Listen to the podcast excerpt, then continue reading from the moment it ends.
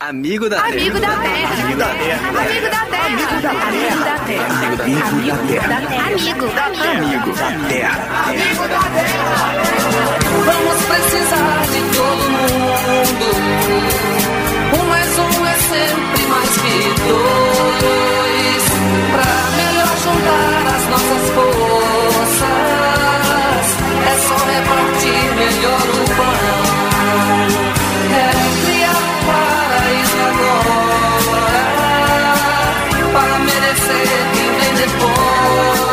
Está no ar o programa Amigo da Terra com Afonso Moradi. Olá, meu amigo, minha amiga! Nosso programa chegou! E apesar da coronavírus, da crise que está provocando, nós temos que ver também as coisas boas que acontecem na humanidade. E, gente, essa semana nós estamos comemorando os cinco anos da encíclica Laudato Si do Papa Francisco. Por que, que ela chama Laudato Si? Porque o Papa Francisco quis homenagear São Francisco de Assis. E aquele famoso cântico das criaturas de São Francisco de Assis começa assim: Louvado seja meu Senhor, que na língua do Francisco de Assis se dizia Laudato Si. O que, que trata essa carta, esse documento do Papa Francisco? Uma grande orientação para as pessoas, sejam elas católicas, evangélicas, sem religião, é uma, um esforço de dialogar com a humanidade inteira. Nós precisamos mudar o, a nossa forma de encarar, de ver as outras criaturas e de se relacionar com elas. É há que se criar um outro modelo de progresso que não seja destruidor. Aí que está. Esse é o desafio que o Papa Francisco lança para a gente na Laudato Si. E nós vamos percorrendo cada dia os diversos vagões desse trem da Laudato Si. Começamos lá com o primeiro vagão. O que, que está acontecendo no nosso planeta? Um panorama amplo das grandes questões socioambientais. Fomos para o segundo vagão. Ah, esse é bonito demais. A criação como um evangelho vivo, como uma comunicação de Deus. O que, que a Bíblia nos inspira para ter uma postura, gestos ecológicos? E aí ele vai assim, nos deliciando com alguns textos bíblicos, desde o livro do Gênesis da criação, passando pelos profetas, o livro da sabedoria, os evangelhos e termina no Apocalipse o novo céu e a nova terra.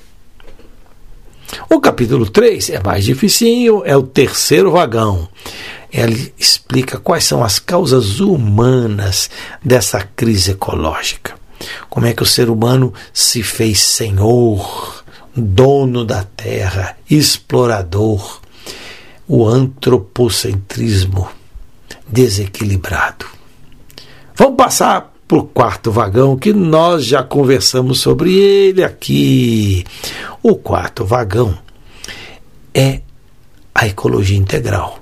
A ecologia integral compreende a ecologia ambiental, claro, a ecologia econômica, que pensa no modelo de produção, descarte, utilização dos produtos, é, reciclagem, a ecologia social, que é se a gente produz tantos bens, como é que eles são divididos? A ecologia cultural, que trata dos diferentes povos e culturas, e a ecologia do cotidiano, principalmente da cidade. Agora vamos para o outro vagão, gente. O outro vagão é aquele que o Papa Francisco destina para as pessoas e para os grupos que detêm responsabilidades na sociedade. Então é dirigido especialmente para os políticos e para aqueles que controlam o poder econômico, que têm grandes e pequenas e médias indústrias, comércio, ou seja, que estão ali lidando com a economia, a começar daqueles que têm maior responsabilidade, que são os grandes, os que têm maior poder econômico. Aí, gente, Papa Francisco dá um puxão de orelha a essa turma, né? E diz: chega de achar que o mercado é o mais importante.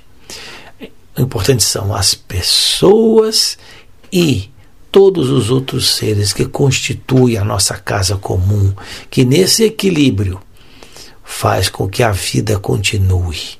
E se há um desequilíbrio enorme, como está acontecendo, a vida em toda a sua extensão vai sendo prejudicada.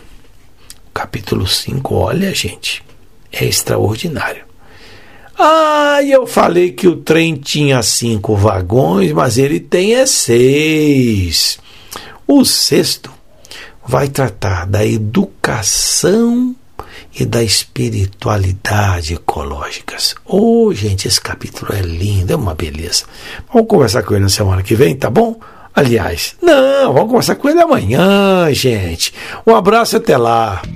O Amigo da Terra tem a parceria da Comissão da Amazônia da CNBB. Amigo da Terra. Amigo da Terra. Amigo da Terra. Amigo da Terra.